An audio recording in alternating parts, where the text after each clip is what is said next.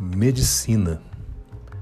Conto extraído da obra Contos para Velhos, de Olavo Bilac. Rita Rosa Camponesa, tendo no dedo um tumor, foi consultar com tristeza Padre Jacinto Prior. O padre, com gravidade de um verdadeiro doutor, diz a sua enfermidade tem um remédio, o calor. Traga o dedo sempre quente, sempre com muito calor, e há de ver que finalmente rebentará o tumor.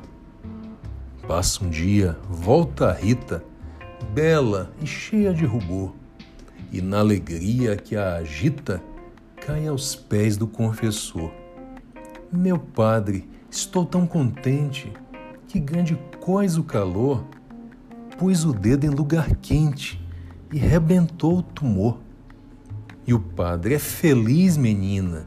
Eu também tenho um tumor, tão grande que me alucina, que me alucina de dor.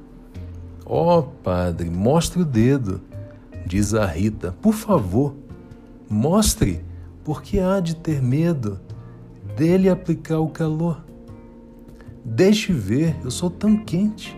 Que dedo grande, que horror! Ai, padre, vá lentamente, vá gozando do calor. Parabéns, padre Jacinto, eu logo vi que o calor.